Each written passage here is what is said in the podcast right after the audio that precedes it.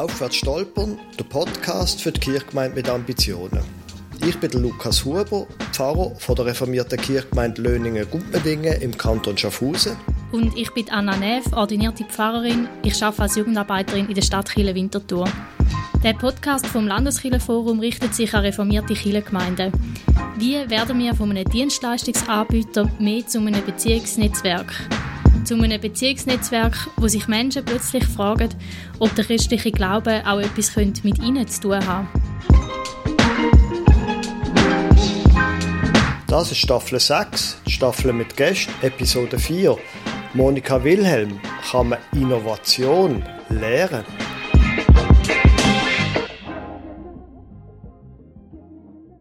In der sechsten Staffel reden wir mit Menschen, die etwas zu sagen haben in Sachen Gemeindebau. Heute reden wir mit Monika Wilhelm. Sie arbeitet bei A&W bei der Aus- und Weiterbildung von Pfarrpersonen in der Deutschschweiz. Und sie hat unter anderem das Buch Gemeindeentwicklung in sieben Tagen geschrieben. Monika, mega schön, dass du heute da bist mit uns. Kannst du dich kurz vorstellen?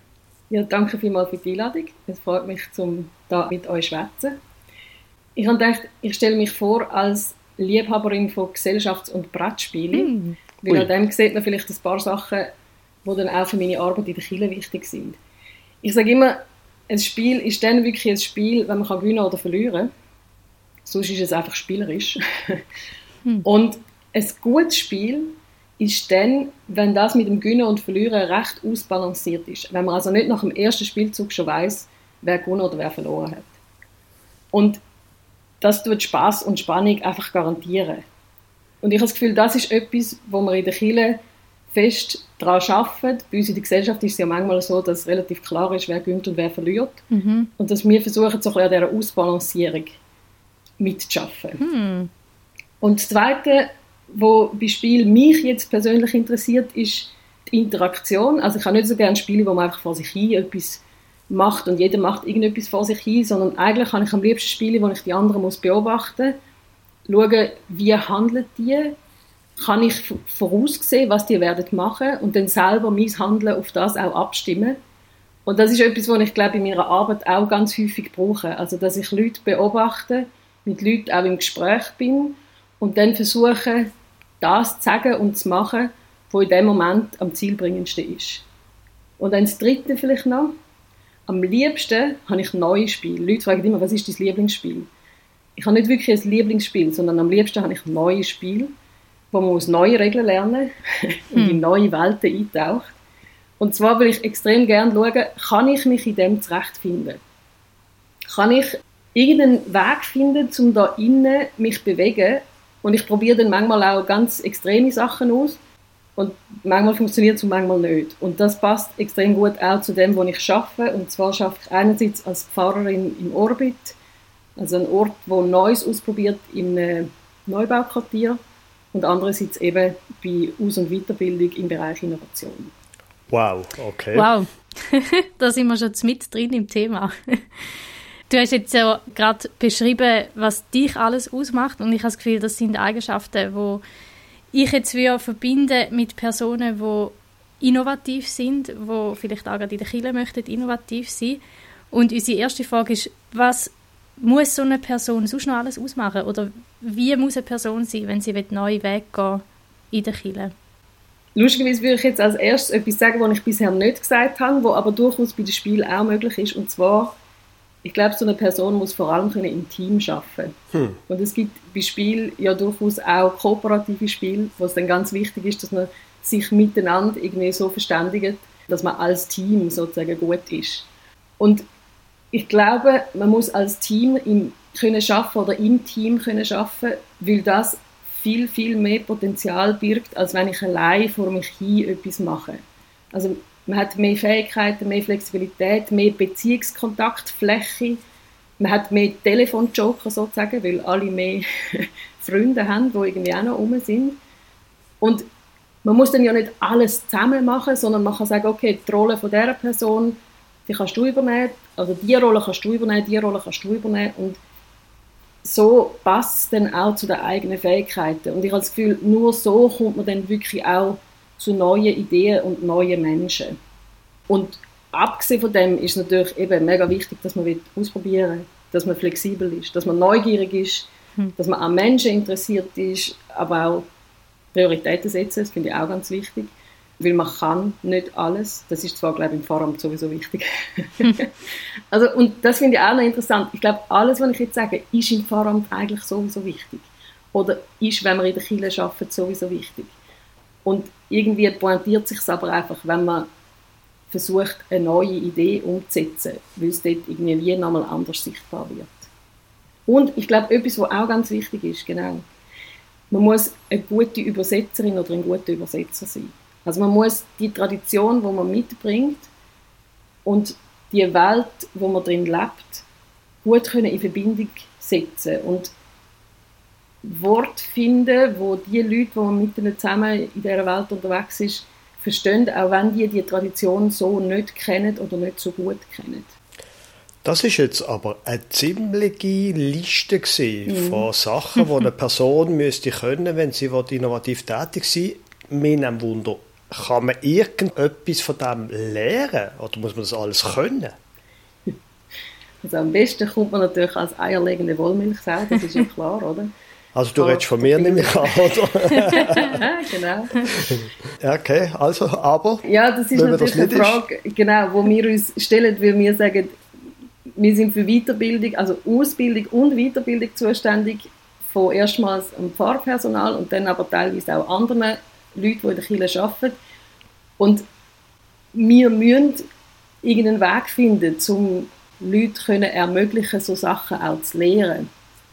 Und ich glaube, es gibt unterschiedliche Möglichkeiten, um so etwas zu lernen. Also vieles ist ja verbunden mit Charakter. Also ob ich zum Beispiel extrovertiert oder introvertiert bin, das kann ich jetzt nicht einfach auf Knopfdruck ändern oder mir anlehren oder irgendetwas.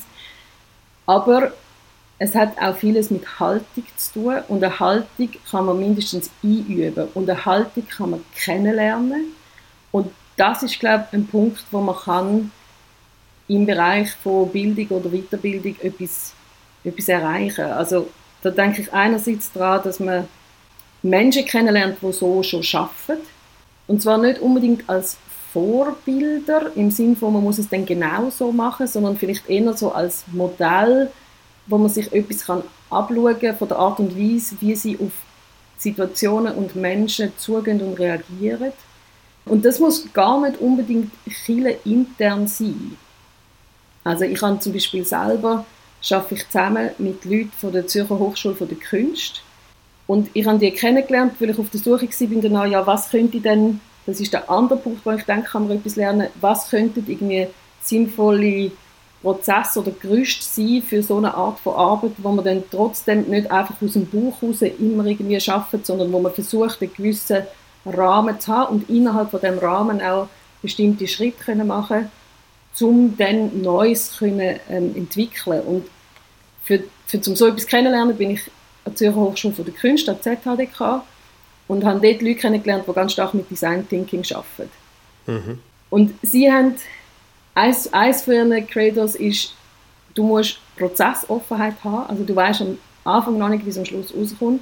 Und das andere ist, du musst zusammenarbeiten mit anderen, also Co-Creation nennt sie denn das. Und im Zusammenarbeiten mit ihnen habe ich wie gelernt, dass das nicht einfach nur leere Worte sind. Also sie machen das tatsächlich so, auch in der Zusammenarbeit mit uns als Chile, wo jetzt für sie nicht der erste und offensichtlichste Partner sozusagen war, hm. wo sie aber sagen, hey mal, wir finden das eigentlich interessant, Chile ist eine Kraft in der Gesellschaft, wo immer noch stark ist auch und wo wir durchaus ein Interesse haben daran, um ihnen helfen, sich zu verändern. Und wir haben zum Beispiel jetzt mit Ihnen ein CAS, der heißt CAS Innovationsdesign in der Kirche, haben wir aufgeleistet. Und die Erarbeitung von dem CAS ist ganz anders gewesen, als ich mir das vorgestellt hm. habe. Ich habe gedacht, man schreibt dann so ein Papier und dann muss man das zu der Leitung geben von der, von der Hochschule und die sagt dann, ist gut oder ist nicht gut. Mhm. Und dann hat aber ähm, mein Kontakt dort, Stefan, hat vorgeschlagen, na komm, wir machen es so. Wir haben zwei Personen als, wie als Prototypen. Und die machen so ein CAS. Und währenddem die den machen, finden wir heraus, was das bedeutet. Wie wir den machen müssen, dass es ihnen hilft, was es für Schnittstellen braucht, eben dann zu der Hochschulleitung und so weiter. Und die zwei Personen, die werden jetzt im Frühling fertig. Mhm. Und es ist tatsächlich bis jetzt noch nicht ganz definiert, wie das mit dem Fertigsein dann genau aussieht. Mm. Also wir sind währenddem, dass sie dran sind, das am machen, das braucht natürlich auch von diesen zwei Personen sehr viel Offenheit. Es braucht aber auch auf Seite der Hochschule sehr viel Offenheit, weil sich viele Fragen auch erst im Prozess stellen und man dann die halt muss entscheiden in dem Moment. Also das habe ich bei Ihnen tatsächlich auch gelernt, dass man wirklich so arbeiten kann, auch an grösseren oder in grösseren Institutionen oder Organisationen.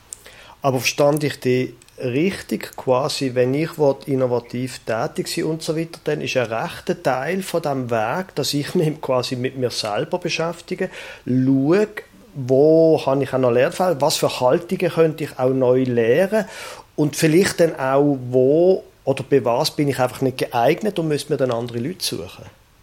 Ja, ich glaube, das ist mega wichtig. Ich glaube, es ist mega wichtig, auch eine Ehrlichkeit zu sich selber zu haben. Also das spüre ich im Gespräch mit, mit Leuten auch immer wieder, dass so wie die Situation in den Kirchen aussieht, ja durchaus das Bewusstsein da ist, dass man eigentlich auch Sachen anders machen und neu denken. Und aber die einen sagen, das, das frustriert mich total, weil ich weiß gar nicht, wie ich das könnte machen und ich habe das Gefühl, meine Fähigkeiten sind nicht die. Ich kann extrem gut irgendwie mit Menschen in der Seelsorge einzeln unterwegs sein, wenn die mich fragen, ob ich komme, zum Beispiel. Oder im Spital von mir aus, wenn klar ist, ich darf dort hingehen.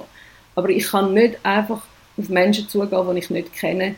Ich weiß, ich werde dann wie stumm, ich weiß nicht, was ich dann muss. Und ich glaube, es ist in so einem Moment tatsächlich hilfreich, so etwas zu erkennen und dann aber auch zu merken, okay, ich muss auch nicht alles, also ich muss jetzt nicht auch noch mhm. irgendetwas machen, um die Kinder retten oder sowas, sondern meine Fähigkeiten, die ich habe, sind durchaus hilfreich für die Arbeit, die ich machen muss. Und ich kann aber mithelfen, um Leute zu suchen, die die anderen Fähigkeiten haben oder die die Haltungen vielleicht einfacher können irgendwie übernehmen und ich kann versuchen, denen auch den Weg frei machen und halt gewisse Sachen, also ich glaube, da kommt dann auch die Frage vom Neid wieder, oder? Also mm. ich bin dann vielleicht neidisch darauf, dass andere das so gut können. Ich würde das auch gern und das stresst mich total, aber dann versuchen, das nicht im Weg zu lassen, sondern das können zurückstecken. Und Leute, die das können, also ich ich finde das auch mega bewundernswert, ich finde das mega schön. Weil die bereiten dann auch den Weg für Neues, auch auf eine andere Art und Weise. Mhm. Also in dem Sinne, es braucht irgendwie alle, egal wo in dem ganzen Kirchenkuchen, dass man steht, braucht es eine gewisse Haltung, hey, wir brauchen Innovation, aber man muss dann herausfinden, wo ist jetzt mein Platz in dem und wie fest muss ich vorne an der Front stehen und wie fest kann ich einfach auch sagen, ich gebe da Raum und nimm den Raum nicht für mich, oder? Ja, ja genau. Und auch, also ich glaube, das darf man auch mal sagen, wenn alle jetzt plötzlich nur noch Neues würden machen, also wäre das pure Chaos. also wir brauchen die Arbeit, die Kille macht, bisher auch. Das ist wie so eine wichtige Grundlage für, für die Kille. Mhm. Aber es ist nicht das Einzige. So. Mhm. Ja. Jetzt nochmal zurück zu dem Thema, kann man Innovation lernen oder nicht? Du bist ja sehr in einem innovativen ähm, Bereich tätig mit dem Arbeit. Wo hast du das gelernt, wo du für die Arbeit brauchst? Ist das etwas, was du im Theologiestudium gelernt hast? Ich habe vorher gesagt, etwas vom Wichtigsten für mich jetzt, um in so neue, neue Versuche und Experimente zu arbeiten, ist das Schaffen im Team. Das ist nicht etwas, was ich im Theologiestudium gelernt mhm. habe.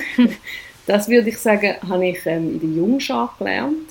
Hm. Ich bin über zehn Jahre in der Jungschar tätig als Leiterin, als Hauptleiterin in der Ausbildung, bei der mitarbeitenden Zeitschrift, also auf ganz verschiedene, ganz verschiedene Funktionen und Teams. Und dort habe ich sehr viel über das Schaffen im Team gelernt.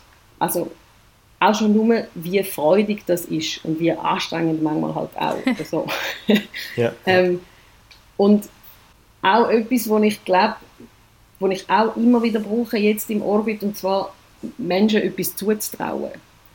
Also auch wenn ich nicht ganz genau weiß, ob jetzt die irgendwie das schon mal irgendwo gemacht haben oder ob die das gelernt haben oder was auch immer, aber mal sagen, okay, komm, ich denke, du kannst das, mach mal.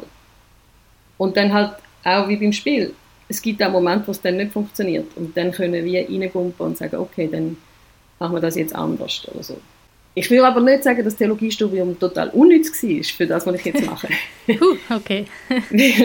das finde ich auch eigentlich eine erstaunliche Erfahrung. Also wir haben viel mit Leuten zu tun, die kirchenfern sind. Und die einen davon, die haben noch irgend, also vor allem wenn sie ein bisschen älter sind, sagen wir mal so 45 plus oder so, die haben häufig gewisse Erfahrungen mit der Kirche gemacht und sich aber dann wie nicht in die Richtung vertieft und haben gesagt, nein, das ist mir nicht so das, was ich brauche. Und andere haben aber schlicht auch keine Erfahrungen mit Kirche oder dem christlichen Glauben gemacht.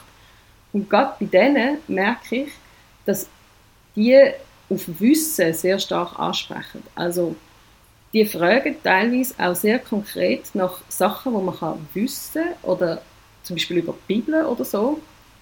Das ist für sie wie ein Zugang, so tue ich mir das dann zurechtlegen, wo man halt aus dem Leben sonst auch kennt. Oder? Also Wissen ist eine Möglichkeit, wie man kann über etwas Informationen bekommen und das andere ist dann das Erleben und das ist aber teilweise dann fast ein bisschen also es kommt mega auf die Person drauf an, aber für die einen ist das fast ein bisschen zu nahe, dann schon. Mm. Die wollen lieber beim Wissen anfangen. Und, ja. ähm, und das ist natürlich etwas, wo, wo das Studium einem sehr hilft, wenn ich nicht jedes Mal muss sagen, Moment, ich muss schnell auf Wikipedia anschauen, was du mich jetzt da gerade gefragt hast, sondern dass ich tatsächlich dann auch etwas kann sagen Und das andere, ich meine, das ist immer ja so eine Sache, man sagt das so über das Studium, aber ich finde, das stimmt auch, dass man etwas wirklich genau anschaut, gedanklich durchdringt und dann auch versucht, neu zu formulieren, in der eigenen Sprache. Und das ist etwas, wo bei meiner Arbeit auch immer wieder nötig ist. Und zwar nicht nur jetzt aus der eigenen Tradition Sachen genau anschauen, sondern auch vielleicht eben aus, der, aus dem Umfeld oder in der Gesellschaft Sachen genau anschauen, versuchen darüber nachzudenken und das neu zu formulieren. Also das ist etwas, was total wichtig ist in dieser Arbeit. Und dann glaube ich, das ist auch noch interessant, ich habe nachher ja an der Uni noch weitergemacht und habe doktoriert und habe auch eine Assistenzstelle gehabt. Und in dieser Zeit habe ich das Gefühl, habe ich nochmal etwas gelernt, was auch sehr wichtig ist für meine jetzige Arbeit, und zwar etwas Eigenes zur Diskussion stellen. Also das ist im Studium bei mir persönlich jetzt ein bisschen weniger gewesen. Ich weiß, das ist sehr unterschiedlich. Aber bei mir ist das eigentlich erst nachher beim Doktorieren gekommen, dass ich wie meine Worte, die ich gefunden habe für etwas, dann in die Gruppe gebe und es wird darüber diskutiert und es wird irgendwie klar, ob andere das verstehen, was ich will sagen oder nicht. Und das bedeutet dann auch vielleicht, dass ich Sachen nochmal neu formuliere. Und das ist etwas, was ich bei dieser Arbeit im Orbit, im Gespräch mit den Leuten auch immer wieder merke. Also viele wünschen sich auch persönliche Statements sozusagen von mir und die gebe ich auch. Und dann ist es aber nicht so, dass die einfach angenommen werden oder so, sondern dann sind die zur Diskussion gestellt sozusagen. Mhm. Also die mhm. werden mhm. dann zerpflückt und man fragt nach und findet, ja, bei, bei mir ist das anders und so weiter. Und das kann ich mittlerweile mit einer rechten Gelassenheit machen, mhm. wo ich glaube früher noch nicht hatte. Mhm. Auch mega spannend. Jetzt sind wir hier drei Leute, die Theologie studiert haben, die hier zusammen reden. Wie ist das eigentlich? Muss man Theologie studiert haben, um innovativ tätig zu sein in der Kirche? Ich glaube nicht. Also es ist auch so, dass wir immer wieder Leute haben die Weiterbildungen, die nicht Theologie studiert haben und trotzdem auch innovativ tätig sind. Also das heißt schon nur durch das kann man sagen, nein, das muss man nicht. Ich glaube auch nicht, dass man zum überhaupt das, was die Kirche ausmacht, irgendwie können weitertragen muss, Theologie studiert haben. Sondern das ist jetzt auch ein Gedanke, wo wir im Orbit haben, wo wir überlegen, ja, die Leute, die wir mit ihnen zusammen sind, das sind häufig nicht einmal Leute, die also die haben häufig nur sehr peripheres Wissen zum Glauben und zum Christentum und trotzdem glaube ich, können die auch innerhalb von der Kirche wie sich einsetzen dafür, dass die Kirche weitergeht. Hm. Das hängt nicht jetzt an der Menge von, von dem theologischen Wissen und der theologischen Reflexionsfähigkeit. Es ist sicher nicht falsch, wenn sie der Kirche die Leute hat. Also ich glaube, wir brauchen Leute, die das auch mitbringen, aber es müssen nicht alle sein. Und man muss auch, was ich einmal ein bisschen schwierig finde, ist, wenn man sagt, ja, das muss man jetzt halt noch theologisch reflektieren und dann kommt irgendein Satz von irgendwas und ich denke, ja, das ist mir jetzt gar nicht so ganz klar, was du jetzt eigentlich da machst. Also, äh, und wenn das dann wie so als Hammer gebraucht wird von jetzt sage ich aber noch, wie es ist, mhm. also das finde ich dann auch mal ein bisschen schwierig. Ich hätte lieber, wenn man versucht, miteinander im Gespräch zu finden, was ist jetzt da wichtig oder warum ist das für uns Evangelium verkünden oder so. Mhm. Mhm. Da redest du über etwas, was mich seit Jahren beschäftigt. Also ich bin relativ stark mit Jugendarbeit beschäftigt und so weiter. Und gerade dort ist es, also ist meine eigene Definition, meine Aufgabe, um auch junge Menschen wie eine Art befähigen. Das, was du gesagt hast, einfach zu sagen, mach es mal, probier es mal. Und gleichzeitig dann auch mit ihnen über Bibel reden. Über Glauben reden. Theologie, jetzt nicht, weißt wissenschaftlich, mhm. aber mhm. Theologie, biblisches Wissen, Glaubenswissen vermitteln, damit sie auf der einen Seite können kirchlich innovativ tätig sein aber das eben auch reflektiert machen. Also von daher ist das so auch etwas, wo ich auch glaube, dass quasi wir Theologinnen und Theologen sehr wohl dort auch quasi mhm. hinten, im Hintergrund können beitragen Ja, unbedingt. Also ich, ich glaube, das ist auch mega wichtig, weil ja weil wir die Tradition auch haben. Also, und das ist ja auch ein großer Schatz. Und dass wir den Schatz auch versuchen, in der heutigen Zeit irgendwie auszupacken und nicht einfach sagen, ja, ja, den tun wir jetzt in eine Kiste und den lassen wir irgendwo hinten links im Kloster und irgendwann finden vielleicht wieder jemand. Sondern, dass wir den auch irgendwie in die Welt tragen und versuchen, mit den Leuten im Gespräch zu sein und denen teilweise vielleicht auch helfen, irgendwelche Knöpfe aufzutun oder so, wo sie selber drin sind. Also wenn ich zurückdenke an meine eigene Jugendarbeit, dann denke ich auch, da hätte es noch Potenzial nach oben gehabt. Also es ist nicht so, dass ich irgendwie finde, das ist das Beste gewesen, was man hätte können. Aber trotzdem glaube ich, dass es eine gute Sache, eine gute Sache war. Und vielleicht noch das, also was ich auch noch mache, ich tue einen, im Theologiekurs unterrichten. Der Theologiekurs ist ja so eine Initiative, wo in verschiedensten Landeskirchen Laien, und es kommt ein bisschen darauf an, bei der einen ist es dann noch gekoppelt an irgendwelche Ausbildungen wie Katechetik oder Laienprediger oder irgendwas, aber jetzt im Kanton Zürich zum Beispiel nicht. Also wo einfach Leute, die Interesse haben, sich intensiv mit Theologie beschäftigen. Und das finde ich eine extrem schöne und wichtige Aufgabe und ich bin total fasziniert immer von der Gruppe von Leuten, die freiwillig drei Stunden in der Woche Theologie hören, lernen, diskutieren, üben, reflektieren. Also das ist unglaublich. Und mhm.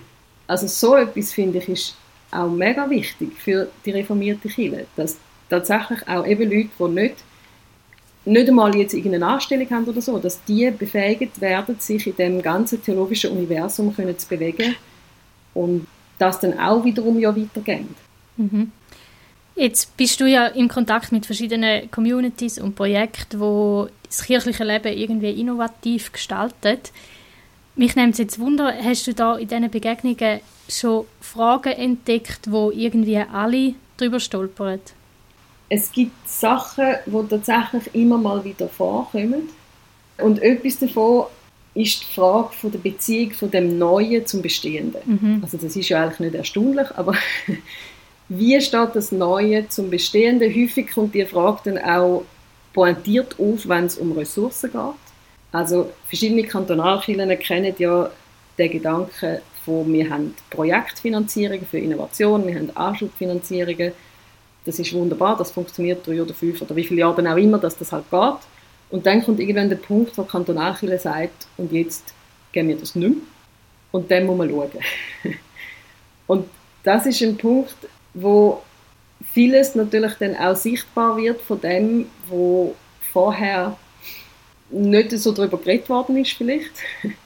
Und es ist auch ein Punkt, wo Leute, die in so Experimenten arbeiten, dann häufig ein bisschen frustriert sind, weil sie sagen, die Struktur von unserer Kirche ist nicht dafür gemacht, dass so neue Sachen können entstehen und bleiben. Weil die Struktur ist eigentlich so gemacht, dass die Kirchengemeinden, die schon bestehen, dass die wie es Sagen haben. Und wenn die nicht das Gefühl haben, wir können das integrieren, dann ist halt Pech gewesen. Also das ist die Diskussion, wo wir in der Episode 2 von der aktuellen Staffel mit der Franziska Huber schon haben, oder? Mhm. Wie, was ist, wenn ein Projekt nicht ein Projekt bleibt, sondern will bleiben? Wie gehört denn das in die kirchliche Gesamtlandschaft hinein? Ja, genau. Und also ich finde das wirklich faszinierend, wie Berner Kirche das versucht jetzt auch eben auf der strukturellen Ebene und der rechtlichen Ebene das anzugehen und zu klären und Möglichkeiten zu schaffen, die anders sind als nur, ihr müsst euch jetzt halt mit dieser Kirchengemeinde irgendwie verstehen. Ja. also, Weil gerade im Moment, wo ja bei vielen Kindern jetzt auch tatsächlich langsam die Sparschraube kommt und man muss Geld einsparen, weil das eine Diskussion schafft auf einer Ebene, wo extrem persönlich dann auch schnell wird. Mhm. Also das, das sagen mir auch verschiedene Leute, dass es wie es wäre einfacher, wenn die Diskussion eine Ebene höher wäre und sie nicht den Leuten müssten in die Augen schauen, wo sie sozusagen dann Geld wegnehmen. Hm. Und ich glaube, das ist eine Schwierigkeit, da kommen wir wie nicht raus, aber ich glaube, dass man tatsächlich auch über Struktur muss Neues ermöglichen und dass das nicht einfach nur über Inhalt und Begeisterung funktioniert, sondern dass man Chile auch muss verändern auf dieser Ebene, um so Sachen können möglich machen. In welche Richtung müsste es denn gehen? Ich glaube, also für mich im Moment wäre interessant, so etwas wie Berner machen, dass man sagt, eben in Kantonalkirche, da gibt es unterschiedliche Varianten, wie man kann direkt Geld rüberkommen. Also es gibt Varianten Kirchengemeinde, es gibt aber auch die Variante, ich weiß nicht, wie die denn heißen, aber halt irgendwie Experimentgemeinde, wo dann leicht andere Voraussetzungen hat, um an das Geld anzukommen, wo aber das auch wiederum also für was weiß ich, den Zeitrahmen von vier Jahren oder so über das kann verfügen, weil das ist häufig auch eine Schwierigkeit in den Projekten, dass die jeweils so Jahresrhythmen haben und dann müssen sie wieder das Geld beantragen und in einem Jahresrhythmus ist es relativ schwierig, zum langfristig etwas aufzubauen. Mhm. Also weil man nie weiß, ja, sind wir in einem Jahr noch da oder nicht? Oder wie sieht das nächste Jahr aus? Oder sollen wir jetzt das umbauen oder nicht? Weil vielleicht gibt es uns gar nicht nachher. Also das sind wie so Schwierigkeiten, wo man vielleicht ein bisschen könnte vereinfachen, wenn man auf Ebene Kantonalkirche zum Beispiel einen größeren Rhythmus für einführen.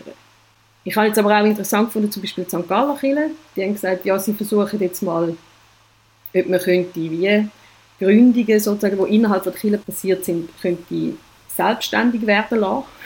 Überleben die das? Wie kann man denen auch genug Schub geben, dass sie es vielleicht überleben? Also auch das wäre eine Variante, die ich finde, könnte man testen und ausprobieren. Müssen wir natürlich dann Sachen finden, die innerhalb von unserer Wirtschaft sozusagen auch überlebensfähig sind.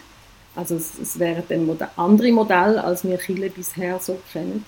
Also dass sie wirklich selber auch Gelder irgendwie genau, generieren. Genau, genau. Ja. Also dann werden sie zu Freikirchen? Jein, also zu Freikirchen oder zu eher wirtschaftsorientierten okay, Unternehmen ja. sozusagen. Also es gibt ja, ja. wieder beide Varianten, genau.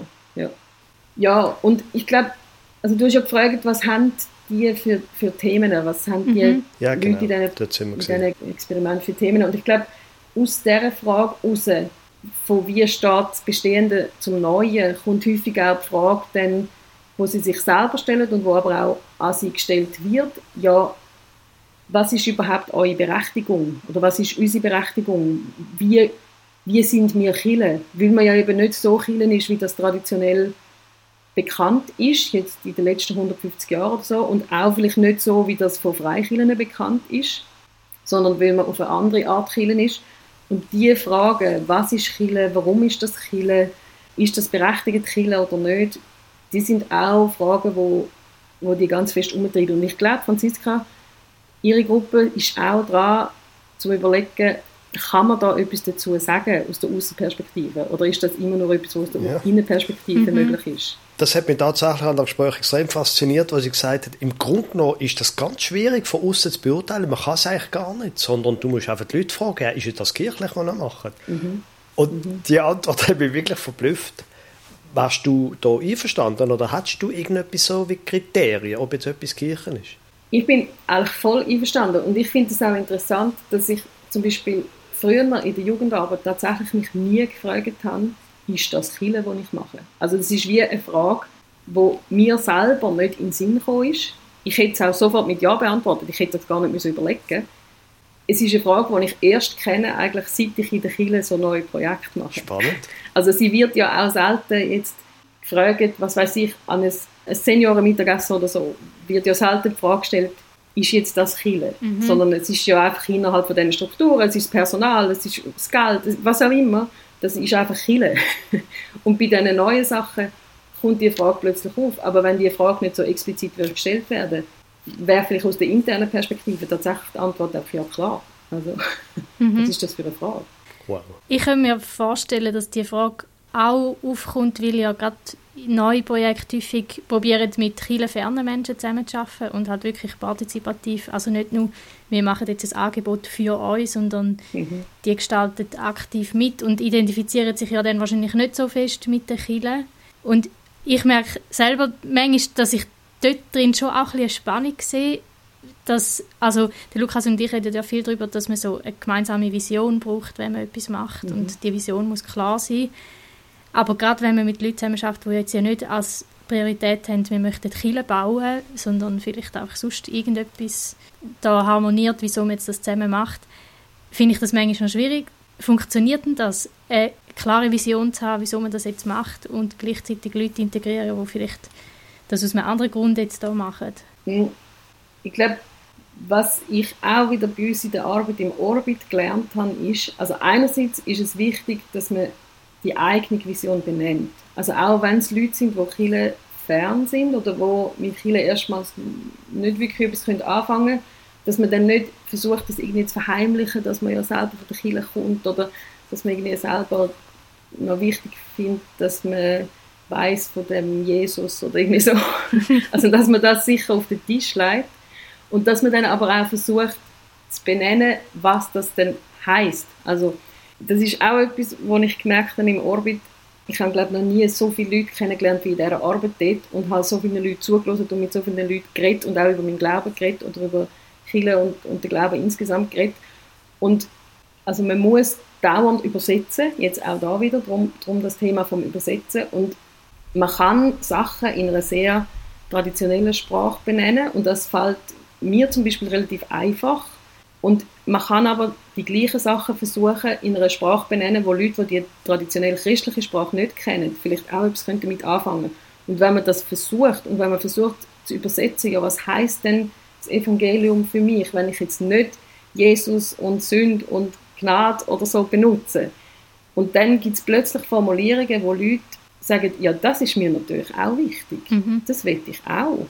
Und dann plötzlich merkt man, aha, man ist gar nicht so weit auseinander für mich ist das einfach ganz klar verbunden mit dem christlichen Glauben und der Kirche und mit Gott und mit Jesus. Und für die andere Person steckt aber ganz vieles von dem auch drin. Und manchmal denke ich dann, vielleicht ist das im Hintergrund, wenn man von der Mission Dei redet und sagt, ja, Gott ist eigentlich überall schon, man muss ihn nur entdecken. Und ich will den anderen auch nicht sagen, ja, siehst du, bist gleich Christ, du weißt hm. es nur nicht. Also nicht in dem Sinn, aber das auch können schätzen, dass andere eigentlich mit ganz viel ähnlicher Motivation irgendwie am gemeinsamen Bauen wollen und das aber vielleicht anders nennen und sich aber auch darüber freuen, dass es die andere Sprache auch gibt. Also jemand bei uns im Team sagt, für sie ist das eine totale Erleuchtung sozusagen gewesen, wo sie die christliche Sprache kennengelernt hat und gemerkt hat, aha, das ist eigentlich das, was ich schon immer habe versucht auszudrücken, aber ich habe wie nicht die richtigen Worte gehabt und für mich sind das genau die richtigen Worte. Also hm. so Sachen gibt es dann natürlich auch. Ja. Jetzt machen wir einen Podcast für die Kirchgemeinde mit Ambitionen. Was würdest denn du so einer Kirchgemeinde raten, wenn es um Innovation geht? Ich bin in der letzten Zeit sehr viel darüber nachdenken, auch wo geht die Kirche hin, oder? So die reformierte Kirche, sagen wir jetzt mal, aber auch Kirche insgesamt. Mhm.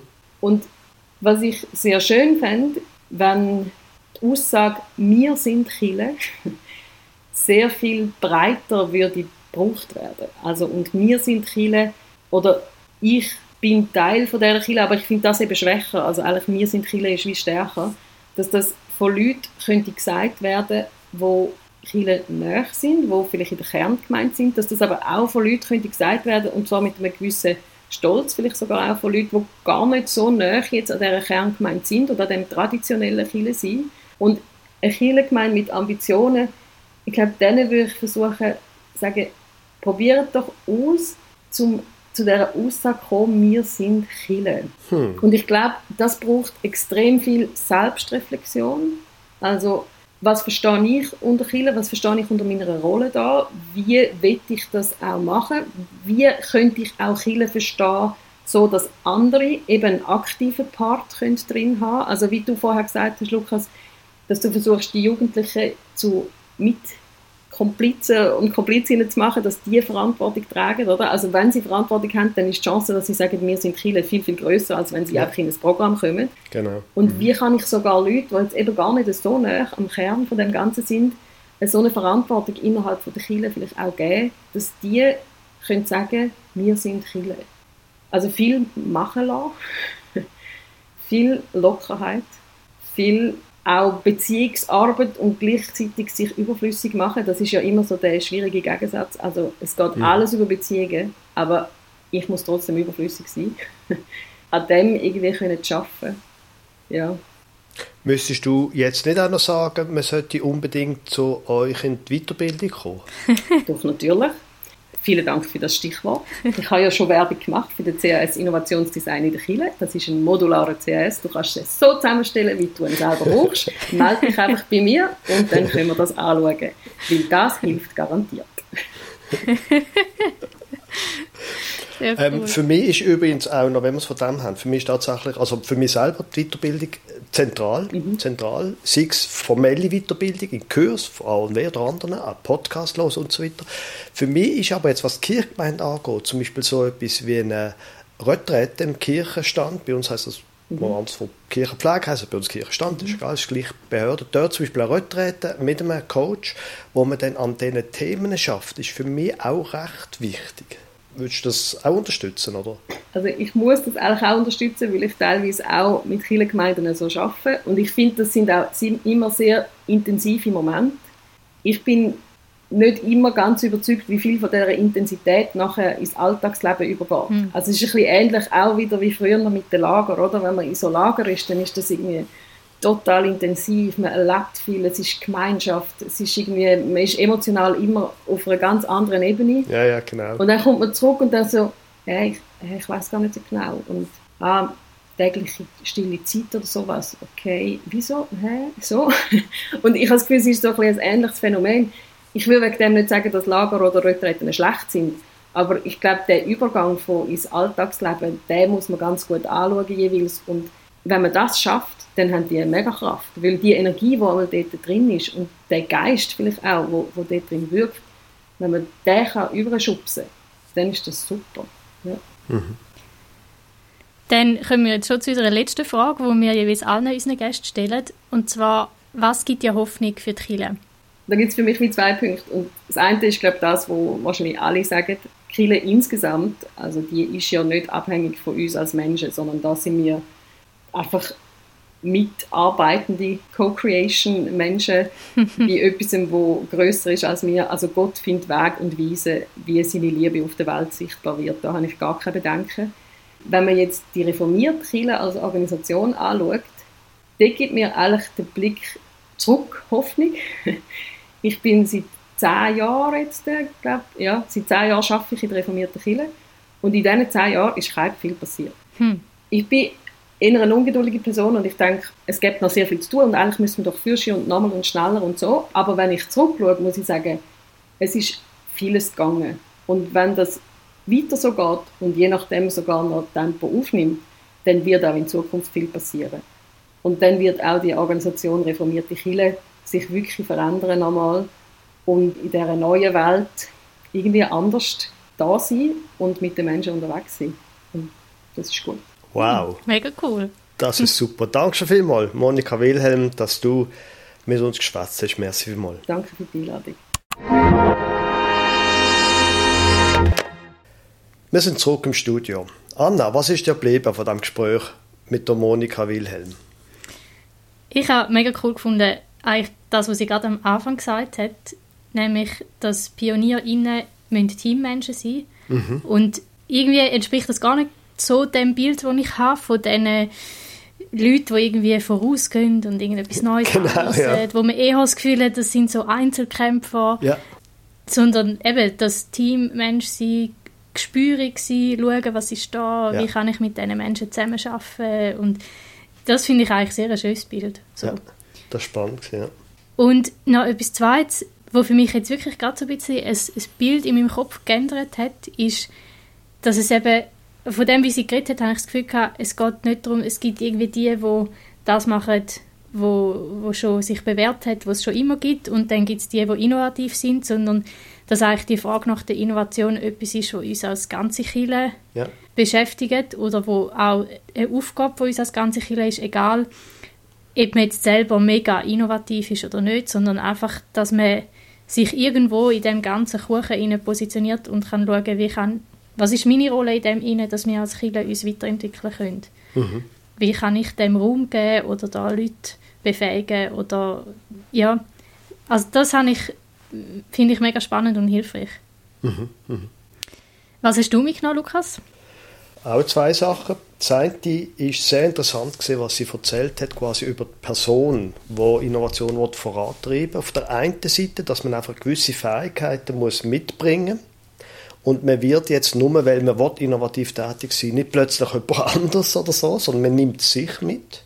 Und mit gewissen Fähigkeiten, die man hat, mit anderen, die man nicht hat. Für die, die man nicht hat, müsste man vielleicht andere Leute suchen. Und gleichzeitig gilt, dass man auch an sich arbeiten kann indem man sich mit diesen äh, Fragen beschäftigt, an der Haltung schafft, dass man einfach auch Weiterbildung, also ich, ich finde ihren Werbeblock quasi für, ah, und, das spielt es wirklich keine Rolle, ob es jetzt A oder, oder von jemand anderem ist, aber für Weiterbildung an sich, da bin ich ganz bei ihr, mhm. dass man da sehr wohl nicht einfach schon muss ein voll ausgebildeter, extrem innovativer Mensch sein, sondern wenn man das will, man bleibt sich selber, braucht Ergänzung, aber kann gleichzeitig auch sich weiterentwickeln.